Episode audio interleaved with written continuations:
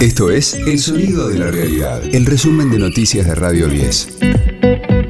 Hoy es jueves 2 de febrero, mi nombre es Karina Sinali y este es el resumen de noticias de Radio 10, El Sonido de la Realidad.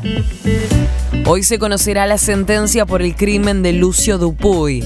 Están acusadas Magdalena Espósito Valenti, la madre del nene de 5 años, y su pareja Abigail Páez.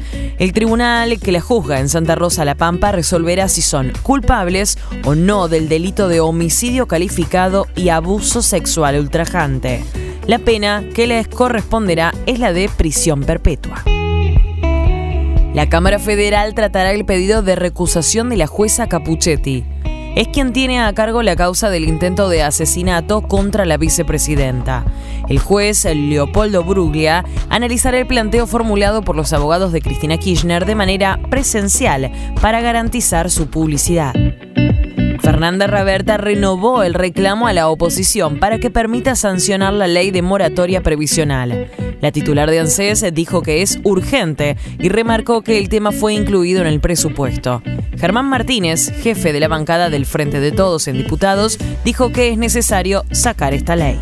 Independientemente si es más o menos ortodoxa, lo importante es que estamos haciendo la cosa vinculado al reglamento, que es lo que nos tiene que guiar en este momento. Y además, creo que es absolutamente necesaria. ¿no? Había muchos comentarios en la previa de que nosotros íbamos a venir acá a chicanear, a decir cosas, y me parece que quedó clarísimo con la exposición de la titular de la ANSESA que lo que estamos buscando es más información, más argumento y más debate, eh, porque estamos tan cerca de tener una ley que sería una enorme pena no tenerla. De lunes a viernes, desde las 10, escuchá a Jorge Rial, Argenzuela, en las mañanas de Radio 10 el gobierno anunció un programa de ayuda a las pymes.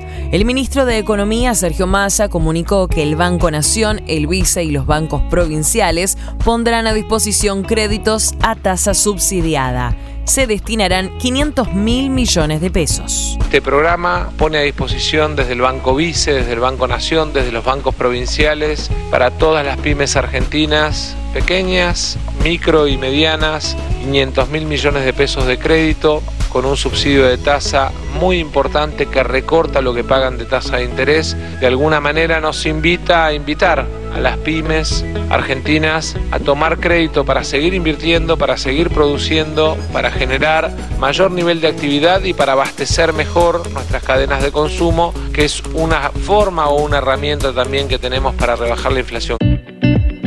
Lionel Scaloni seguirá al frente de la selección argentina.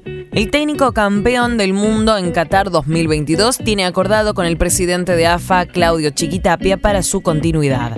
Firmará contrato hasta el próximo Mundial que se jugará en 2026, organizado por Canadá, Estados Unidos y México. Radio 10, el sonido de la realidad. Maluma y Marc Anthony estrenaron nueva canción. Hoy me levanté pensándote más que ayer. Está cabrón que ha pasado el tiempo. Maluma ya había generado una gran expectativa cuando el 31 de diciembre pasado eliminó todas sus publicaciones de su cuenta oficial de Instagram.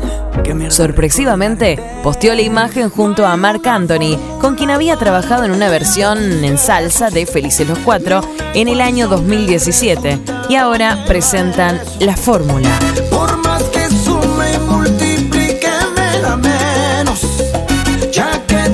La expectativa es ver si el nuevo tema logra una repercusión similar a la de Felices los Cuatro, que ya tiene más de 222 millones de reproducciones y ocupó los primeros lugares de los listados de Billboard y Spotify.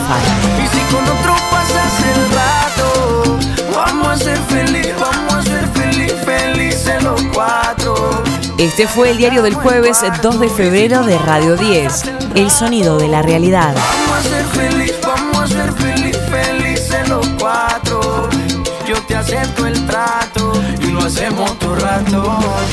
El resumen de noticias de Radio 10. Seguimos en redes y descarga nuestra app. Somos tal para cual. Así lo quiso el destino.